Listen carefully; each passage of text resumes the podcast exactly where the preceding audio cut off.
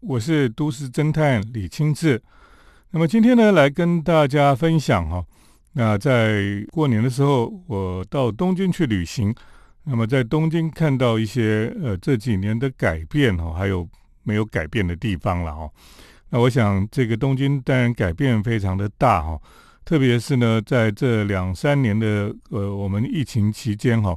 那东京的改变哈，还是继续在进行当中了哈。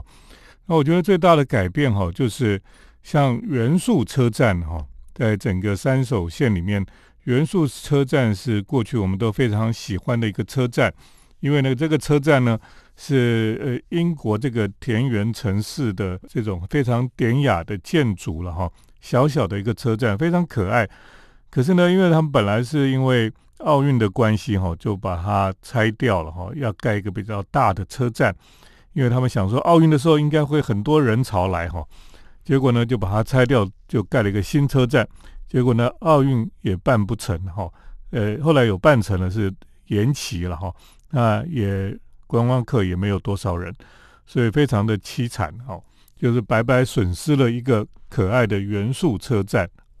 那听说呢，他们是会。将来可能会把它盖回去了哈，因为呢，原来的元素车站是木造的了，就是不是防火的建材，所以他们会用防火建材呢，再重新盖一个回去，有点可笑了哈。不过呢，元素车站不见了，这是令人觉得很伤感的事情。那么在涩谷呢，呃，涩谷车站前面哈，这个几乎没什么太大的改变了，呃。这个车站呢，前面的最重要的一个地标就是忠犬八公哈的铜像。这个铜像呢，到今天呢，它还是在那个地方。那每一个人到这个地方，还是想要去那边跟他合照。这个地方呢，也成为整个涩谷车站哈这么繁忙的车站最重要的一个呃跟人家约见面最重要的一个点。哈，你想想看哈，如果你去涩谷。那，车站那么多人，那个十字路口人山人海，密密麻麻的。这个要找一个人怎么找啊？真的是找不到。所以呢，你就要跟人家约说，我要约在涩谷车站。涩谷车站这么大哦，要去哪里约了哈？那，我们通常在台北呢，我们就约在什么东山门啊、西二门啊等等的地方哈。其实是很难记的哈。那在涩谷呢，最容易记的就是说，我们约在那个忠犬八公的铜像旁边哈，哇，那是一个小广场哈。那么很多人就约在这个铜像的旁边，所以呢，这个还好有这个铜像，所以大家还约得到地方哈。所以这个忠犬八公的铜像哦，它的另外一个很重要的存在的功能哈，就是变成一个地标了，是在这个繁忙的涩谷车站的。重要的这个集会点哈，就在这个地方。那么最近去忠犬八公这个铜像附近哈，或是整个涩谷地区呢，你都可以看到哈，这个这个铜像呢，这个忠犬他们就叫小八了。这个小八已经变成整个涩谷非常重要的一个形象哈。基本上呢，涩谷的标志哈，就是这个忠犬八公这只狗啊。那所以他们的公共艺术呢，很多都是用忠犬八公来做这个公共艺术哦，像涩谷车站墙上的这个浮雕哈，也是用忠犬八公这只秋田犬哈来做它的浮雕的主题啊哈。那么另外当然其他地方还有不同的，都是用它做这个 logo。那整个涩谷地区的小巴士哈，那种社区小巴士，呃，也是用忠犬八公做这个做。做它的形象哈，就叫做这个小巴了哈的的的的社区巴士。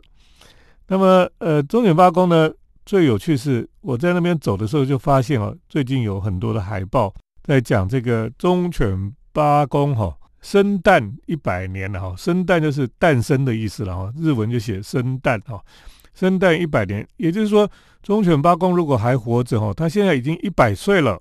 一百岁了，所以他们就给他庆祝这个一百岁的 Happy Anniversary 哈啊，这个 Hachiko 哈就是呃小巴了哈，他们就纪念他。所以原来忠犬八公这个小八哈已经一百岁了哈，这个是非常神奇的一件事情好，等一下继续来跟大家分享哈忠犬八公一百岁纪念的事情。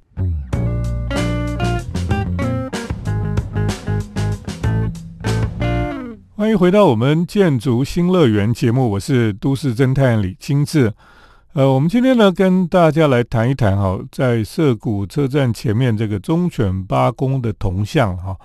那最近呢，整个涩谷地区呢都会发现这个海报哈，海报上面就写着庆祝这个忠犬八公一百岁的诞辰了。呃，忠犬八公其实这只狗哈是一只秋田犬。那它在一九二三年出生的，所以我们现在是二零二三年，真的是一百年了。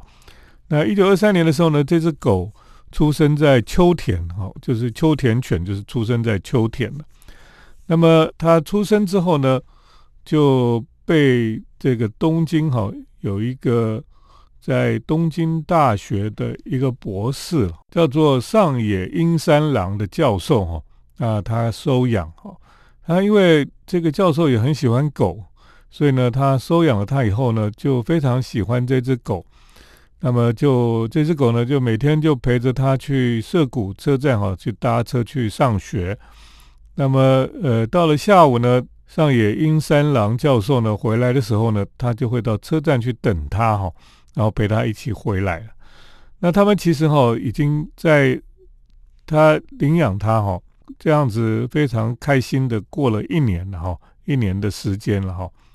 那一年的时间，后来就它的主人哈，居然就过世了。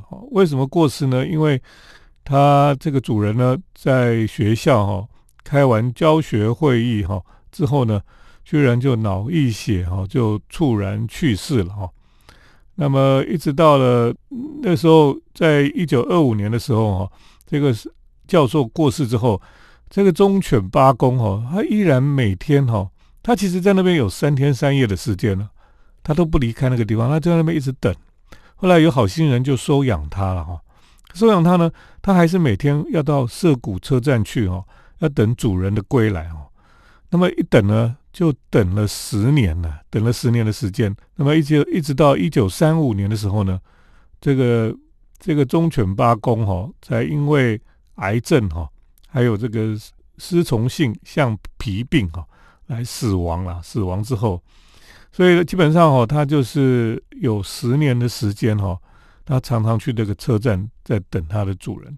因为他主人，他其实跟他主人相相处的时间才一年而已哈，所以听起来这个故事哈，这个人狗之间哈，那么其实是还蛮悲哀的一个故事了哈。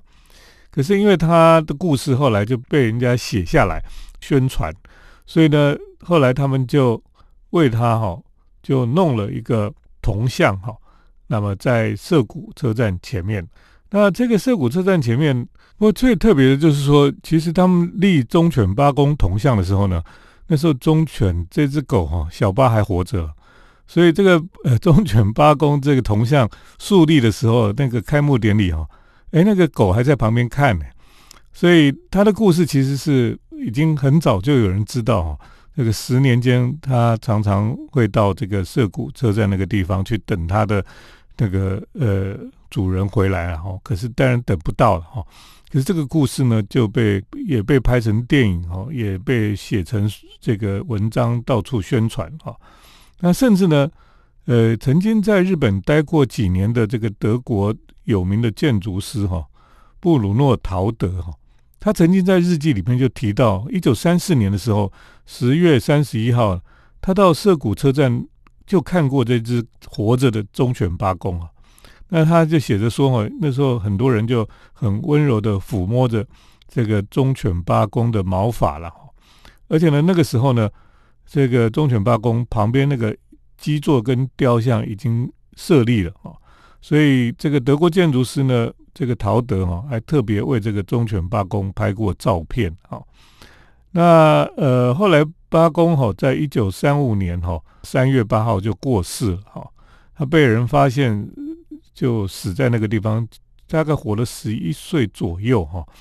那么呃，他死掉之后呢，这个铜像哈就被在战争时期哈，本来铜像还在，一直到要到。战争快要结束的前几天，那个时候就忠犬八公的铜像哈就被拿去融化了。因为我们知道，在二战末期的时候，日本非常缺乏物资哈，所有的铜像哈都被拿去融化，做成这个呃军用品哈。那忠犬八公的铜像很可惜哈，在战争结束前一天而已哈，就被拿去融化掉了。第二天居然就宣布战争结束了，这是很凄惨的事情。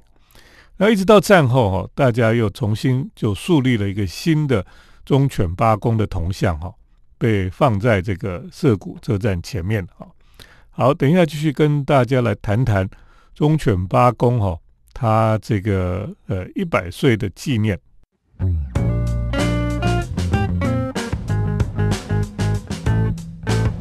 欢迎回到我们建筑新乐园节目，我是都市侦探李清志。那我们今天呢，因为呃，今年哈，二零二三年呢，是在日本涩谷非常有名的这个忠犬八公的铜像哈，这只狗哈，它一百岁的纪念了哈。当然，它如果现在活着就是一百岁，但是它它只活了十十多年而已，因为狗的生命是很短暂的。那忠犬八公过世之后，哈，那么他们甚至还在涩谷车站，哈，举行了八公的告别式了，哈。事实上，在日本，哈，有受到这么隆重的在车站举行的告别式的动物，哈，宠物，哈，除了忠犬八公之外，哈，大概就是猫咪站长在。和歌山的猫咪列车了哈，就是那只猫咪站长哦，叫做小玉了哈。那个猫咪站长哦，因为太受欢迎了哦，所以那个原来是已经快要倒闭的这个支线铁道哈，那么后来就起死回生，变成非常受欢迎的一个观光列车了哈。那么这个小玉猫咪哈，后来。终于老了就病死了，死掉之后呢，他们也是在这个车站呢帮他举行了一个非常隆重的一个告别式了哈。所以呢，铁道跟车站哈跟动物的关系哈，大概就是这个小玉猫咪了哈，还有这个忠犬八公这两只动物哈，是最受呃大家所瞩目哈，而且呢，他们过世呢。都在车站哈有办这个告别式了。那当然，这个呃忠犬八公哈小八过世之后呢，大家当然是想办法要帮他办这个葬礼哈。安葬在哪里呢？他就安葬在青山陵园哈。如果大家在春天去日本东京的时候，青山陵园是日本人哈首选哈看樱花最美的地方了哈。那因为它的主人哈。这个教授呢，他就是当年就是葬在这个地方了，所以呢，为了让他跟这个上野英三郎教授哦在一起哈，所以他们也把这个忠犬小八哈，把它葬在跟这个上野英三郎的墓坟墓旁边了。所以呢，呃，他们等于说是哈，活的时候人跟狗的感情非常好，死掉的时候呢，就葬在同一个地方。最近我才知道最可怕的事情了，应该不要说是可怕了哈，就是因为忠犬八公他过世之后呢，就葬在这个青山陵园了哈。如果你去那个青山陵园哈，可以看到有一块刻着东京帝国大学教授上野英三郎农学博士的一个墓碑了哈。它右边有一个小小的祠堂哦，就是八公的坟墓哈。可是呢，他的尸体哈。它的毛皮啊，居然是被东京大学进行病理解剖之后呢，就送到东京科学博物馆哈，在那边把它制成标本。所以呢，葬的可能是它的尸体的一些部分，可是呢，它的毛皮哈，整个都是被已经被做成标本了。那么现在在哪里呢？现在在东京上野国立科学博物馆内了哈。而且多次呢，在媒体上亮相哈。不过呢，听说这个同时保留的骨骼标本哦，骨头也把它留下来。那么骨骼标本是在东京大轰炸的当中哦，就烧毁了啦。哎，这个是很神奇的故事了哈。那忠犬八公哈，他因为他之前是有这个心丝虫病哈，所以兽医呢就帮他整个清洗他的内部啊等等的哈。后来就用这个制作标本的方法哈，就把它做成了标本了。啊，它的标本哦，这个在国立科学博物馆，就是上野那个国立科学博物馆哈，在那边展出了哈。那二零一九年的时候呢，秋田的大馆市哈的政府为了要观光交流，还把它借去展览了这样子。呃，不过哈，这个实在是一个非常特别的一件事情了哈。我真的也没有去看过他的标本哦。或许有一天哈，我应该去帮他看的看一看这个忠犬八公的标本这样子。好，等一下我们再继续来谈谈忠犬八公一百岁的诞辰。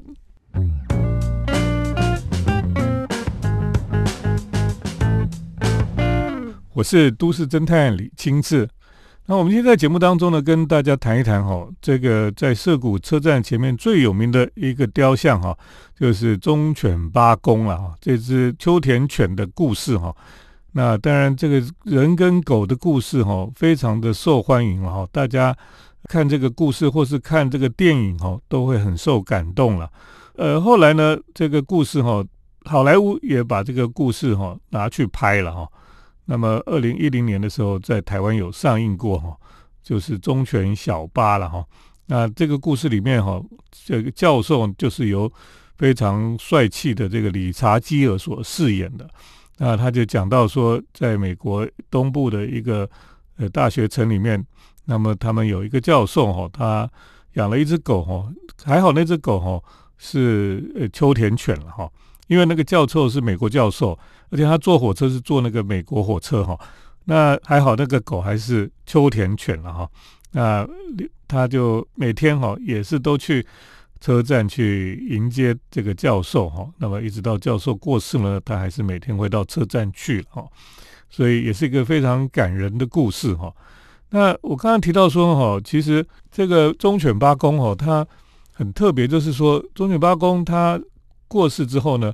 但是他的故事我小时候就知道了哈。那那时候在二战前，那个军国主义哈很喜欢讲这个故事。为什么呢？因为他就在讲那个忠诚了哈，就是要鼓励人民要忠忠诚，这样像这个狗一样哈。那所以他其实在军国主义时代就非常非常讲究这个故事。后来在台湾，我们也常常以前小时候也读这个故事哈，就叫人们要忠诚这样子。呃，可是呢，这个故事哈，我我以前以为啊，那么这个铜像这是假的吧？应该就是像吴凤一样哈。吴凤我们知道吴凤的故事哈，其实是编撰出来的，所以我们去嘉义就看到哇，还有吴凤铜像啊什么，后来就被拿掉了哈，因为呢。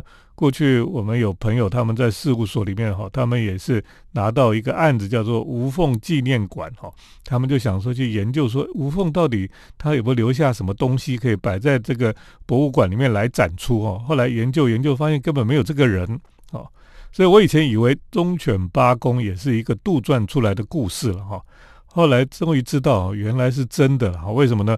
因为这个标本啊都还留下来哈，在这个博物馆里面。所以这个标本呢，呃，在某一方面，它也证实了说这个故事不是假的，是真的。而且呢，过去的确有人哈，包括那个德国建筑师哈，他也看过忠犬八公哈。那么在涩谷车站前面哈，你想想看，他有十年的时间哈，都在涩谷车站前面来出没哈，啊，应该有很多人看过他了哈。听说那时候哈，也是也也是有人去报警哈，就是那时候也是他们也有抓狗队哈。要把狗抓走这样子，可是因为忠犬八公太有名了哈，但那个连涩涩谷车站的站长哈都认识他，所以就就不至于让他被抓走这样子。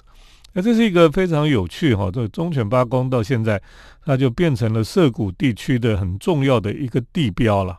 那么大家到这个地方来哦，就会想到这只狗的故事哈。我想这也是非常非常有意思的一个地方的。很重要的一个传说哈，或是说一个有趣的故事这样子，在日本哈，他们每一次票选十大重要的铜像哈，忠犬八公一定是会在里面的。也就是说呢，我们通常铜像都是什么歌功颂德啦、政治人物啦、伟人啊这样子哈，可是忠犬八公是一只狗，一只狗居然比人还受欢迎哈，可见哈，有时候我们常常看到这些呃什么伟人啊什么。可是呢，常常狗的故事哈，还是非常感动人的了哈。那现在我们很多人很喜欢狗啊，很喜欢养狗养猫了哈。那有些人是喜欢养猫的，是猫奴哈。那有一些喜欢养狗的哦，就对狗非常好这样子。那事实上，狗的确是一个非常忠心的一种动物了，一种宠物哈。那么，狗跟人之间哈的感情哈，也是也是非常好的哈。我家从小到大哦，大概养了好几十只狗哈，养过这么多只狗，所以对狗的感情哈，其实都比较深了哈。那这我相信我们当中有很多人爱狗的，或是爱猫的人哈。那么，呃，在日本哈，其实也很多这样子的故事了哈。那如果讲到猫呢，就是跟夏目漱石的故事就比较多了哈。因为在夏目漱石的故居里面，他的后院还有一他家养的猫的坟墓在那个地方了哈。这个以后有机会呢，我们再跟大家来分享。今天跟大家来分享忠犬八公一百岁的纪念哈，就分享到这里。谢谢听众朋友的收听。我们接下来是都市侦探的咖啡馆漫步单元。都市侦探的咖啡馆散步。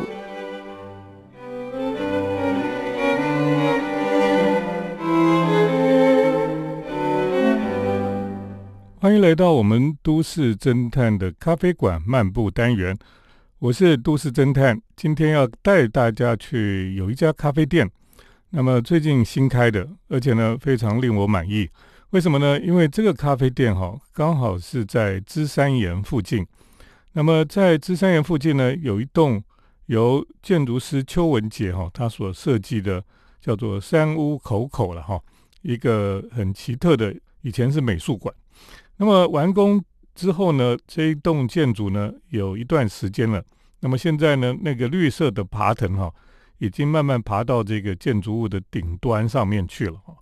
啊，这个建筑呢，如果你从远方看哦，很像日本的某一些建筑师设计的那种建筑了。我这样讲是不是说它跟日本的建筑很像，而是说这个建筑呢，跟我们台湾周边社区的建筑、公寓啊等等，是完全是不一样啊。那么它是比较多的部分是用金属跟玻璃来构成的。这栋建筑呢，最特别就是它地点非常好哈。如果你去芝山岩附近哈，你可以知道那边有一条外双溪的河流。那双溪的河流旁边呢，就有有步道哦，有那个堤防嘛哦。堤防过来呢，就是一个沿着堤防的一个车道。那么车道再过来呢，靠近芝山岩那附近哈，就有一个带状的公园了哈。这个建筑呢，就位于这个带状公园的旁边而已。所以呢，在这栋建筑哈，它的前面哈。呃，它其实就是可以一走出来就是到公园里面了，所以是一个位置非常优越的一个一个建筑的地点。那么，呃，以前哈刚开幕的时候呢，这里有一些展览哈。那最近呢，这个它里面的经营又有一些改变哈。一楼呢就开了咖啡店跟一个艺廊哈，那楼上又租给其他的人来使用。所以呢，现在我们到这个地方来哈。你可以看到这个一楼的咖啡馆，咖啡馆不大了哈，可是呢，它的腹地很大。为什么呢？因为旁边的公园哈，都是你可以喝咖啡、坐在那附近很幽静哈、很舒服的地方了。那呃，这家一楼开设的咖啡店就是文鱼走马哈。那文鱼走马其实原来开设就是在台北的那个圆环的附近啊，圆圆环的也是一个老的。公寓的几层楼的建筑物里面，那最近呢，他们就在这边开设了咖啡店，它供应这个手冲的咖啡，还有一些甜点哈。那店里面呢，其实并不大了哈，就是一个柜台哈，然后大部分你就是可以坐到外面来，然后坐到这个公园里面去哈，那真的是很舒服了哈。而且呢，它特别哈，就摆设了一些露营的椅子哈，那你就感觉是有点在。呃，野外的感觉，那你就面对这个公园哦，看着绿意哈，其实是非常舒服。那最近呢，刚好在这个附近哈，就开了很多的樱花了，因为它这个河边的堤防哈，从好几年前就已经种满了樱花，所以呢，呃，像这个春天樱花季的时候呢，那个樱花就开的还不错。所以呢，你坐在这个呃公园的边哈，那个咖啡馆的旁边。啊，你坐在他们所为你预备的这个露营的椅子上，然后看着外面的公园，看着樱花哈啊，的确是一个非常惬意舒适的空间了哈。所以这家呃，在建筑师邱文杰所设计的这个山屋口口这个建筑里面的一楼哈，文娱走马哦，这个咖啡馆哈，其实是一个非常令人觉得很舒服的一种空间呐。那我觉得哈，其实我们在都市里面哈，这些这个咖啡店呢。能够在外面喝咖啡的地方不多了，因为台湾的交通哈，这个道路的交通都不是很好，而且空气也不是太好，又很吵所以呢，你坐在路边喝咖啡哦，其实是对自己有时候是虐待了哈。而且呢，台湾夏天就太热了，就没有人要待在路边。可是当秋冬之际哈，我都非常喜欢到这个咖啡馆的外面哈，如果它是路边有人行道，有时候就会一两张。椅子在那个地方，我就好喜欢坐在这个呃人行道的椅子上面哈，喝咖啡了哈。像我们在天母哈，中城路的人行道就很宽敞，中城路也很大，所以白天其实中城路车流不多哈，所以有一些餐厅、咖啡店就可以坐在路边，那在那边喝咖啡哦。那老外也都很喜欢坐在路边喝咖啡。各位知道，我们如果去欧洲喝咖啡哈，坐在路边喝的咖啡是比坐在里面的这。价钱还比较高，可是老外就喜欢坐在外面。坐在外面，一方面可以呼吸新鲜的空气哈，另外一方面呢，人有一种很奇特的呃喜好，就是喜欢呃看人哈。就是，你坐在那个地方，你可以看来来往往的人哈，你就觉得你是活在这个城市里面，你跟整个社会是没有脱节的感觉了哈。那么，甚至呢，有一些人是喜欢被看，所以看与被看哈。坐在这个户外的咖啡座哈，都可以享受得到了哈。所以呢，以前有一位建筑师哈，他呃他的设计的理念哈，就叫做 People Watching People 啊。那以前我们都觉得啊，好好笑哦，怎么他的也没什么高深的理论哈，他只是他的理论就叫做 People Watching People，就是人看人的哈。后来觉得哈，人看人也是很重要的哈。有一些人喜欢看人，有一些人喜欢被看哈。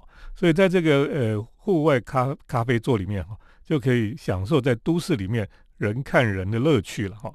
不过呢，呃，今天介绍这个文娱走马哈，在芝山岩山屋口口这栋建筑物一楼的新的咖啡店哈，那其实可以听众朋友可以去看一看，而且坐在这里呢，可以看外面的公园，看外面的这个樱花哈，的确在这个季节是一个非常好的享受。今天为各位介绍的咖啡馆的单元就介绍到这里，谢谢听众朋友的收听，我们下礼拜再见。城市的幸福角落，来杯手冲单品，享受迷人的香醇世界。